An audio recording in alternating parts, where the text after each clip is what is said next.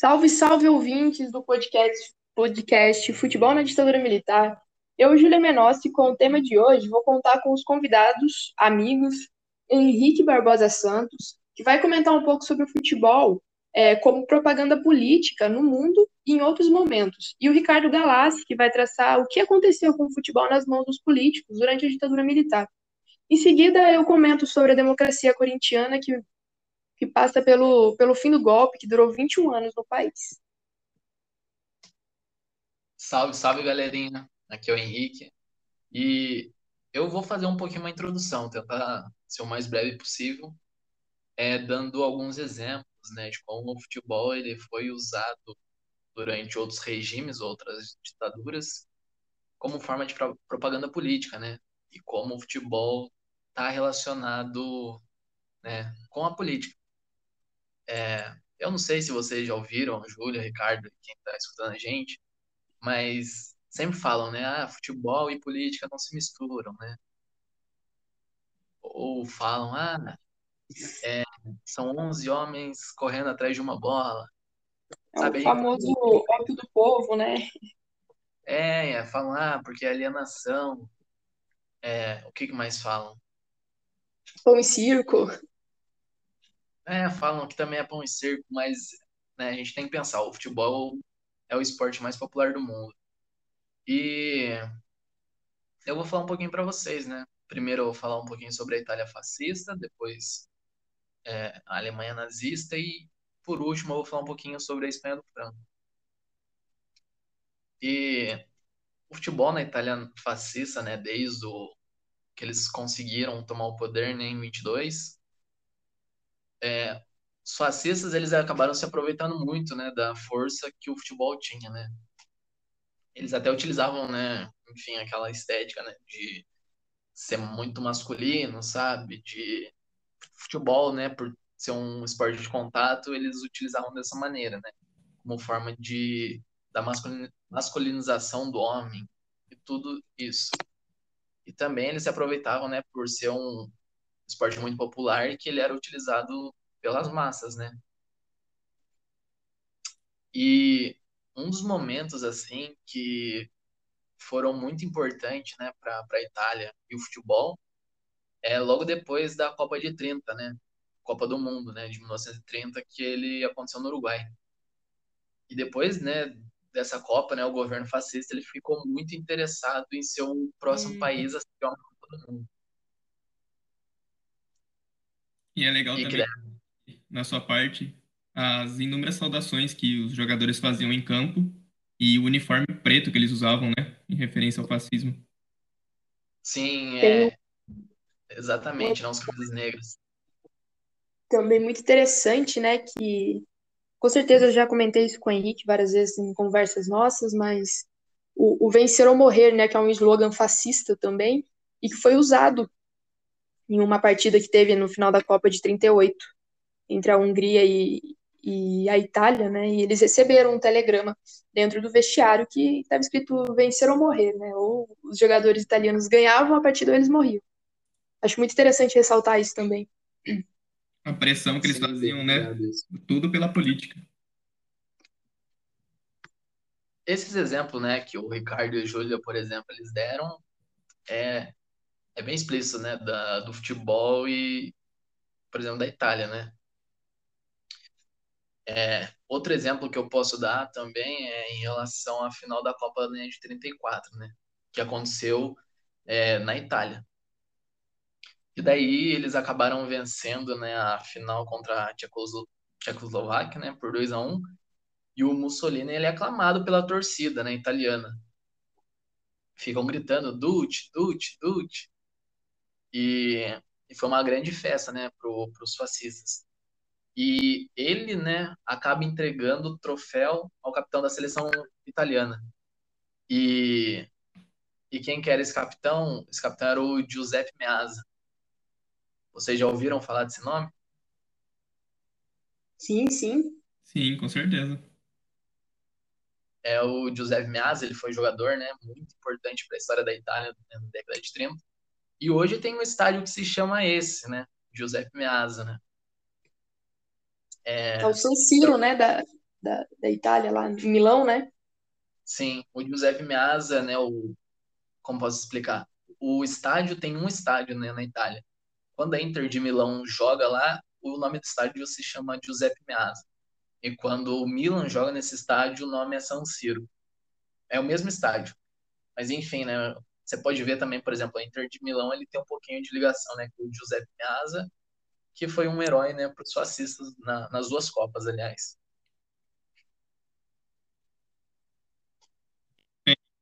Opa.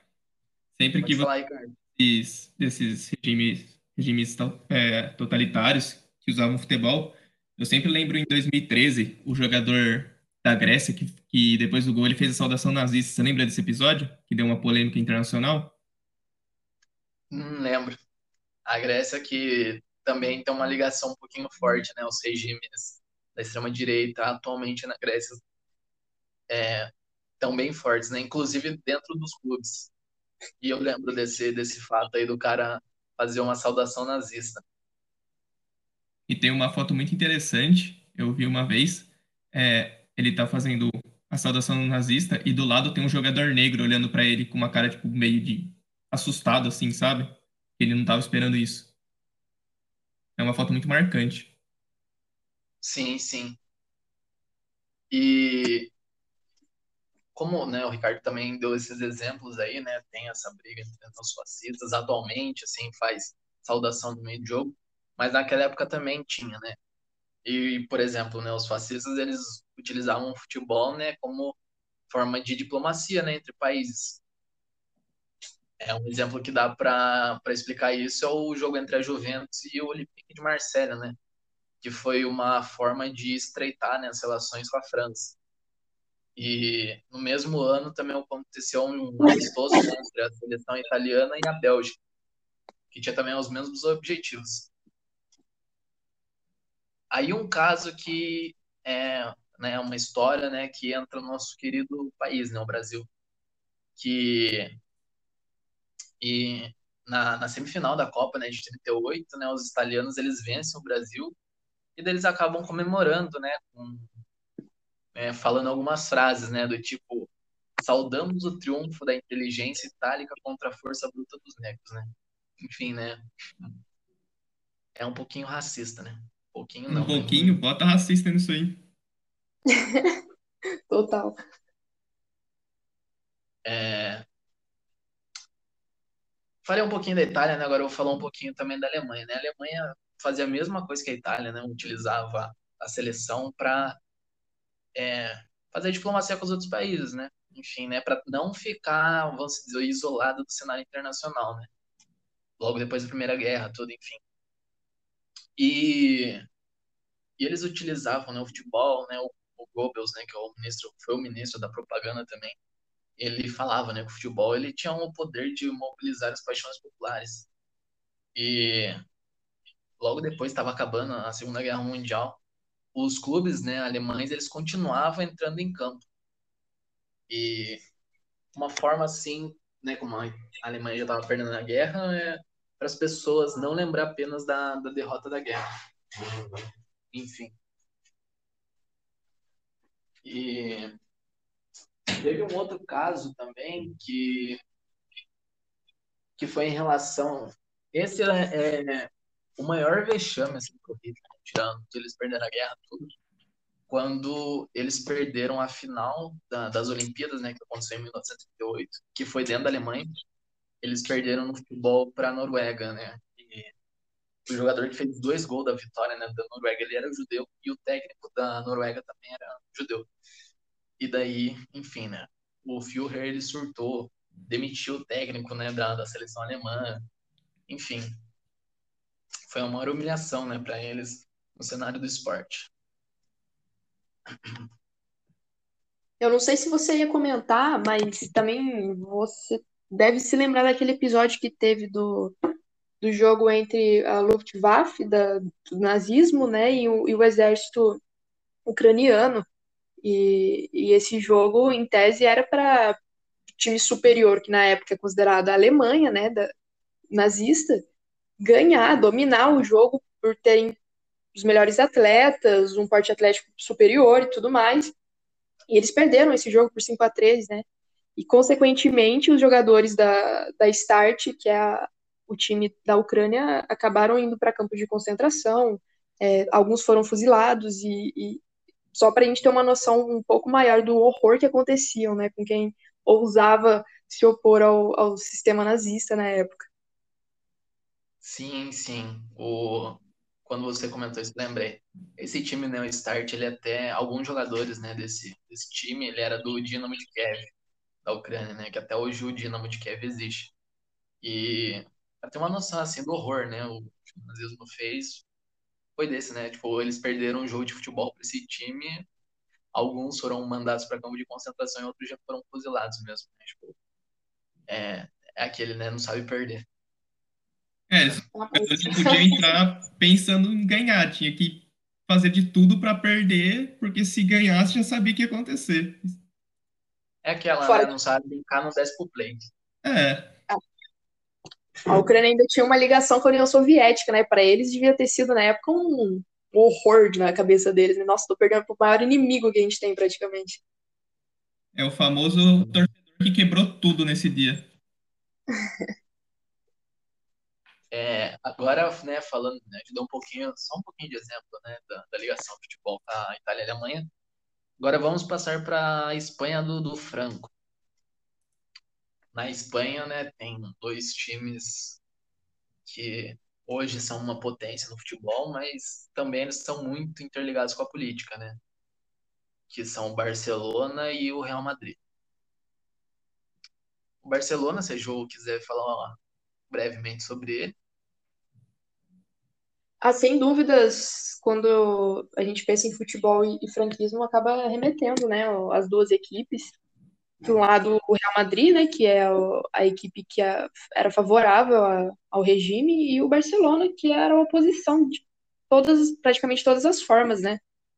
Um, uma pessoa que eu destaco desse elenco do Barcelona é o, é Di Stefano, por exemplo, e, e toda a equipe é, sempre se voltou em momentos do, de jogos é, a parar em minutos iniciais e finais contra né, esses, esses acontecimentos da ditadura, e até hoje acontecem isso, episódios assim.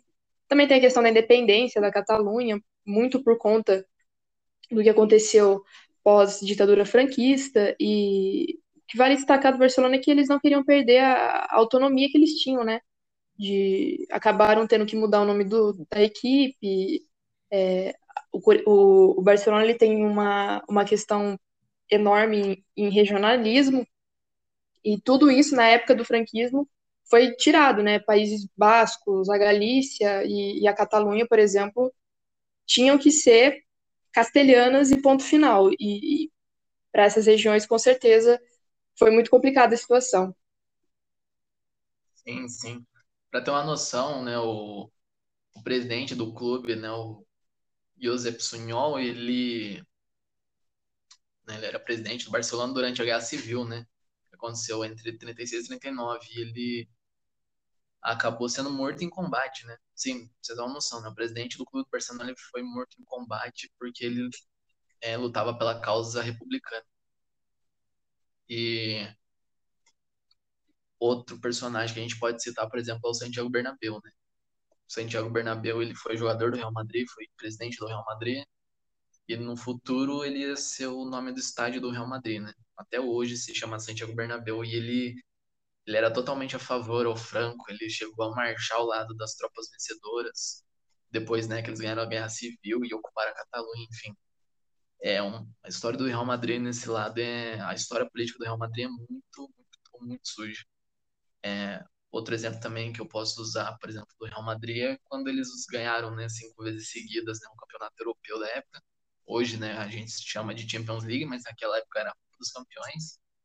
E, e o Franco usava o Real Madrid como propaganda do seu regime, né, falando, olha, né, como é, o nosso time é bom porque o nosso país está prosperando com a ditadura, tudo. enfim. Esse é mais um, um exemplo que a gente pode dar da relação do futebol com a política.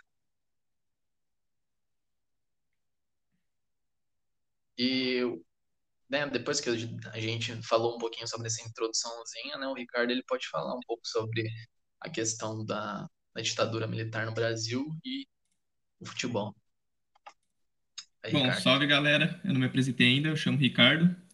É, primeiro eu vou dar uma introduçãozinha sobre o início da ditadura e depois a gente parte para a questão do futebol como propaganda política dentro de, desse governo. Bom, é, não é novidade para ninguém que no período de pré-ditadura, nos anos 50 e 60, o Brasil estava um verdadeiro caos, né?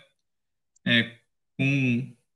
Tinha em jogo a Guerra Fria, que era uma tensão entre o bloco capitalista comandado pelos Estados Unidos e o bloco comunista comandado pelo RSS, ambos querendo dominar avanços tecnológicos e bélicos e querendo é, adicionar o máximo de aliados possíveis ao seu lado.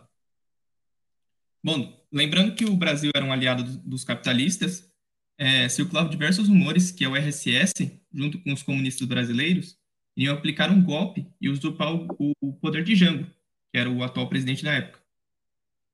É, tendo isso em mente, o ano 64 é marcado por, por alguns conflitos entre esquerda e direita. É, por parte da esquerda, é, houve o Comício Central, que foi realizado no Rio de Janeiro e reuniu mais ou menos umas 150 mil pessoas que pararam para ouvir a reforma que a reforma de, de base que o Jango estava propondo. É, em resposta disso, os apoiadores da, da direita fizeram a Marcha da Família com Deus pela Liberdade. É, essa marcha ela tinha uma finalidade de sensibilizar a opinião pública contra as medidas do Jango e principalmente apavorar a classe média com o fantasma do comunismo, falando que o comunismo você ia passar fome, que ia comer criança, coisas desse tipo. Fake news, né, da época da, da ditadura. Não que é, hoje é, fake news. a fake news não é, não é desse século, não, já existia bem antes. Só que antes era feito por jornal, por jornal e por fala, né? Não tinha a internet do tamanho que a gente tem hoje para comunicar rapidinho pelo WhatsApp. É, além da briga por, por parte dos civis, é, houveram tumultos também por parte da Marinha. Eles prezavam por melhores condições de trabalho e mudança na disciplina interna das Forças Armadas. É, em resposta para esse ato, o Jango enviou um civil para resolver esse problema. E quando ele conseguiu resolver, ele não puniu esses marinheiros considerados desordeiros. Isso irritou de uma forma absurda os militares, porque eles prezavam por ordem e respeito à hierarquia. Então, eles acharam uma grande ofensa ele ter feito isso. É, para entender melhor um pouquinho o golpe, é necessário entender o, o lado dos militares também. Na visão deles, o civil ele não estava apto para comandar uma nação. Diferente do militar, que sacrificaria a vida pelo bem da pátria. Então, ele era visto como um herói. É, eles acreditavam fielmente que se os militares assumissem o poder, não ia existir mais essa corrupção. E foi com esse e a história provou também, né, que aconteceu bem ao contrário, né? Porque o período da ditadura militar foi ocorreu muita corrupção, é, questão da desigualdade social, enfim. Mas isso a gente vou... estuda em outro episódio. Eu vou trazer o, a questão da desigualdade social daqui a pouquinho. E da corrupção não tem nem como mentir, né? Que foi um dos períodos mais corruptos que teve. É, foi com esse pensamento que os militares do Olimpo Mourão Filho, o Marechal Castelo Branco e os civis Re, Renieri Maz, Mazili e Moura Andrade decidiram tomar o poder através de um golpe. Bom, quando eles aplicaram esse golpe, surgiu os atos institucionais, sendo lançados cinco deles ao longo de toda a ditadura. Bom, o, A, o, A, o A1 foi, foi lançado logo que, que se iniciou o golpe. Aí em 65 teve o A2, em 66 teve o A3 e o A4, e por último, em 68 teve o A5, que é o, o ato institucional mais temido assim e comentado por todo mundo que os militares tinham o total controle, não precisava mais de mandatos para prender suspeitos. Então, eles podiam prender quem eles quiserem, interrogar e torturar, e pronto. Bom, falar um pouquinho do milagre econômico também, que foi outra forma de propaganda política.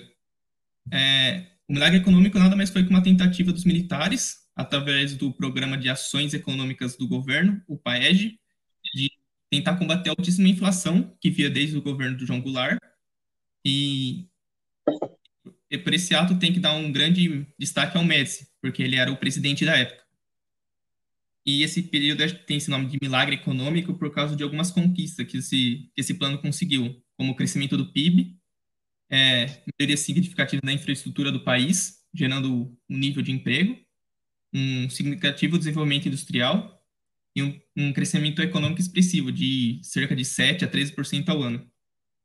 Lembrando também, né, que esse milagre econômico depois destruiu a economia alguns anos Sim. depois, a inflação era gigantesca e o E teve pessoal a questão da dívida externa também, né? Que eles chamavam de dívida eterna por causa do alto valor que, que ela realizava. e essa dívida externa só foi paga no governo do Lula, né, que faz um pouco tempo agora. Sim, e ainda foi por um acordo. Não pagaram nem o valor total. E como sempre, quem sofreu bastante foi o brasileiro, né? Com aumento de preço em tudo, alta inflação. É, o povo sempre acaba pagando a consequência, né? Pois é. É, todos esses fatos que eu citei agora acima, eles realçavam propaganda de política militar.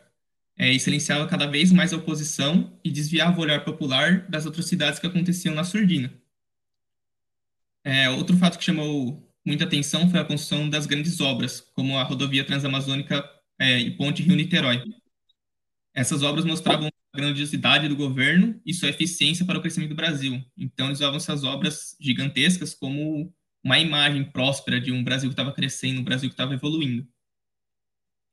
É, como, como nem tudo são flores, o, a gente já comentou isso, os empréstimos gigantescos é, para realizar esse milagre econômico é, gerou um grande aumento da desigualdade social, por causa que a concentração de renda ficou principalmente na mão da classe média, e futuramente vai gerar um impacto com uma alta inflação, um forte desemprego e o aumento da dívida externa, que a gente comentou que chama a dívida eterna. Bom, passando agora um pouquinho para a parte do futebol com a ditadura, o Serviço Nacional de Informações, o SNI, era conhecido também como Ministério do Silêncio para alguns. Era responsável por vigiar o sistema político e ele repassava informação de todo o território nacional para o presidente. Era meio que um canal exclusivo que ele tinha de poder monitorar o país inteiro, porque não tinha, não tinha, os civis não tinham acesso aos dados desse, desse órgão. E nesse podcast a gente vai dar uma ênfase na área, na área psicossocial desse órgão, que era responsável por observar e reger a, a parte cultural do país.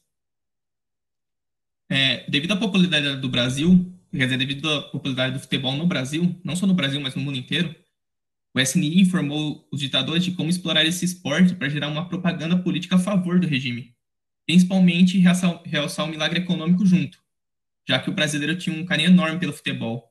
Aí eles tentaram fazer essa associação do esporte com um governo próspero.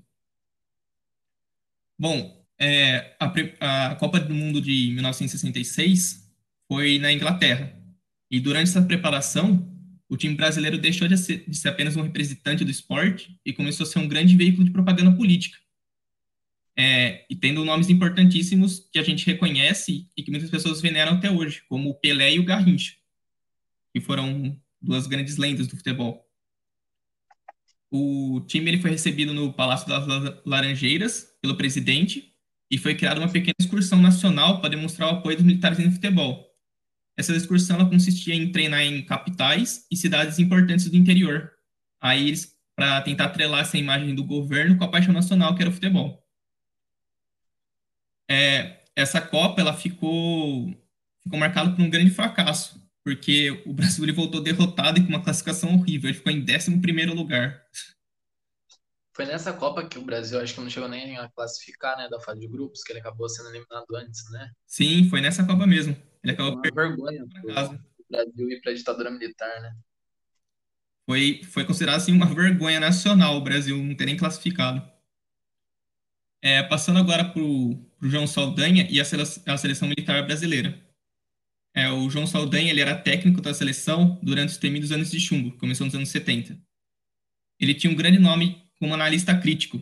Ele era também jornalista e escritor dos principais, principais cronistas esportivos brasileiros. Por isso que ele foi, ele foi designado para ser o técnico da seleção militar.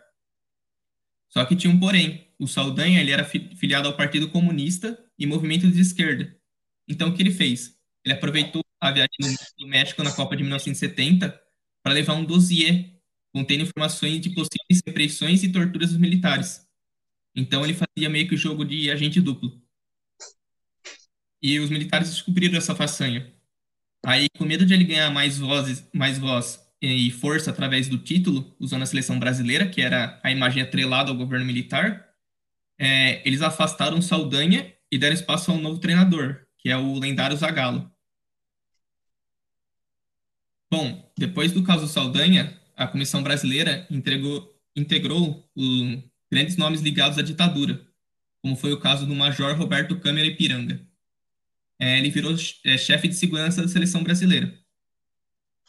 Como ele era um homem de confiança do governo, o Roberto Câmara ele foi usado para blindar o time e controlar qualquer tipo de vazamento de informações nacionais, mas ele não blindou o time de informações que vinham de fora para dentro, e sim blindou o time de informações que vinham de dentro para fora. Então ele foi usado para conter informações de possíveis delatores que jogavam futebol naquela época. Então, eles queriam passar a imagem de uma seleção 100% séria dentro do governo militar. É, desde então, o futebol virou uma máquina propagandista ligada ao governo militar e desviou a atenção dos conflitos travados durante os anos de chumbo, que foi marcado como o período de maior repressão e briga entre os, os militantes e o governo militar. É, e principalmente a seleção ganhava com isso porque dava ânimo para a população e uma, uma imagem positiva para o governo militar. Né? Entanto que durante esse período dos anos de chumbo foi onde que o governo teve maior, a maior aceitação. É, agora vamos falar um pouquinho da Copa de 1970.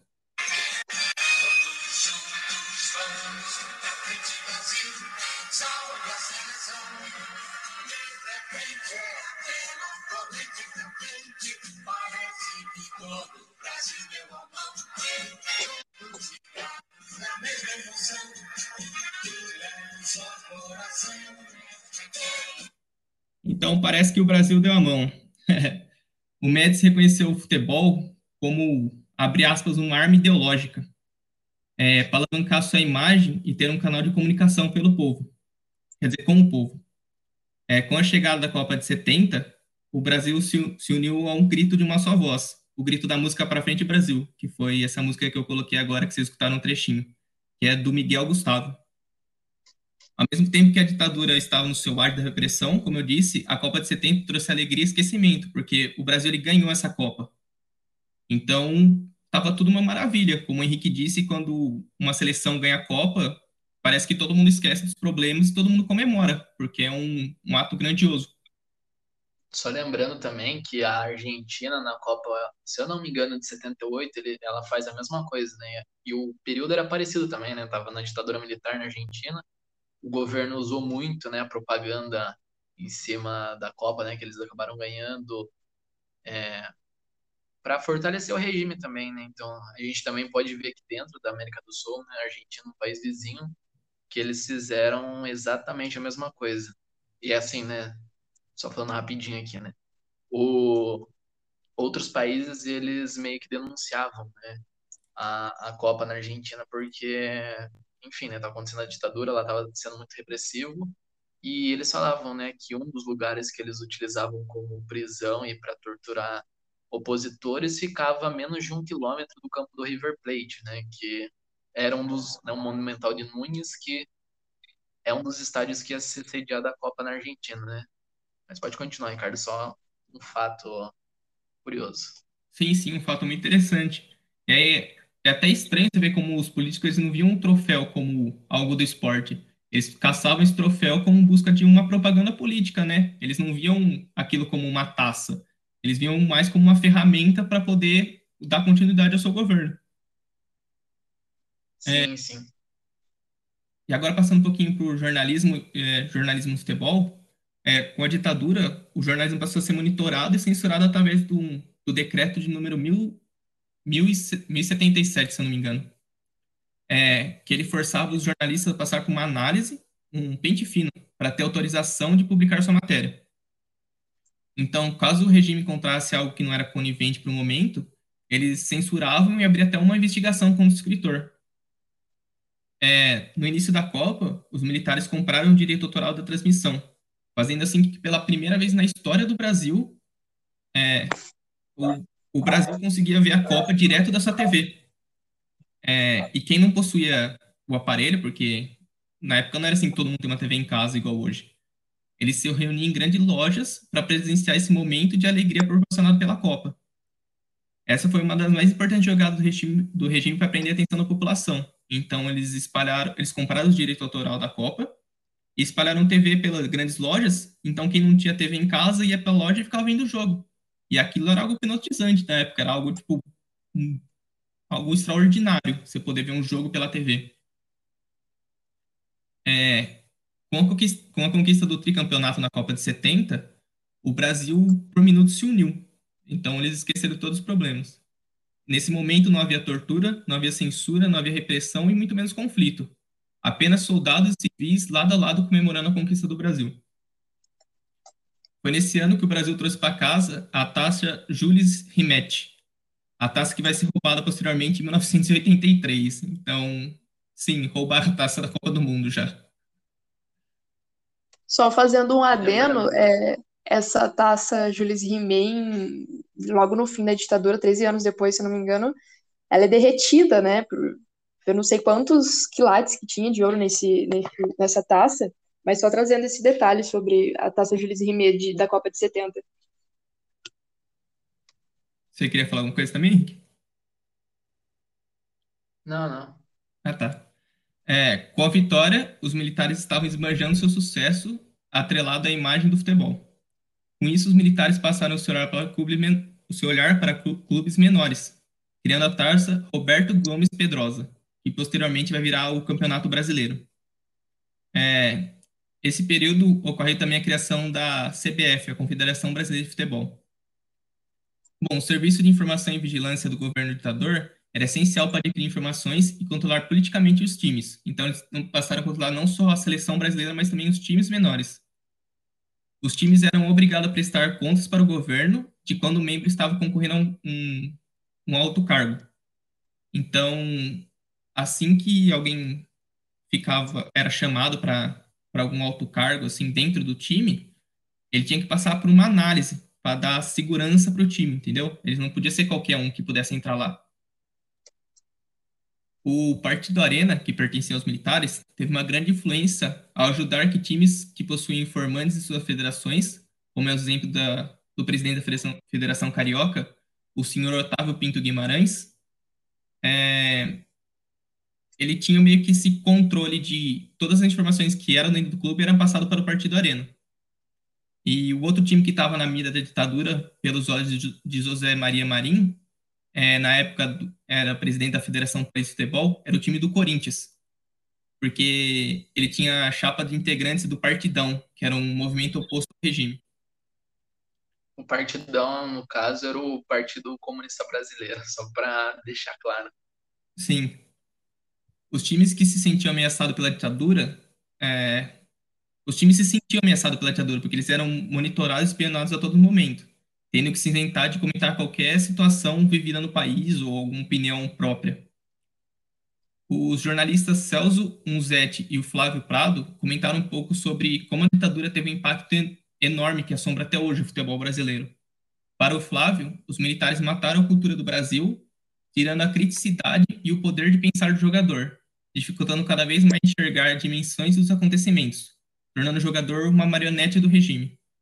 E já o Celso, ele comenta sobre como o regime usou o futebol como uma propaganda política para camuflar repressão e autoritarismo dos anos, durante os anos de chumbo. E agora eu vou passar um pouquinho, eu vou passar a fala para a Júlia, que vai comentar um pouquinho sobre o Corinthians agora. Ah, antes de passar para a Júlia, só lembrar também quanto Pelé ele foi um garoto propaganda da ditadura, né? Tanto em relação à Copa de 70, mas também um ano antes, né? O Pelé ele faz o gol mil dele em 69, né? Enfim, foi no Maracanã contra o Vasco, né? Imagine, Maracanã lotado, devia ter umas 80 mil pessoas, ele faz o gol mil dele, né? Que foi muito esperado. E daí ele, é ele é homenageado, né? Pelo presidente da República em Brasília, né? O Médici.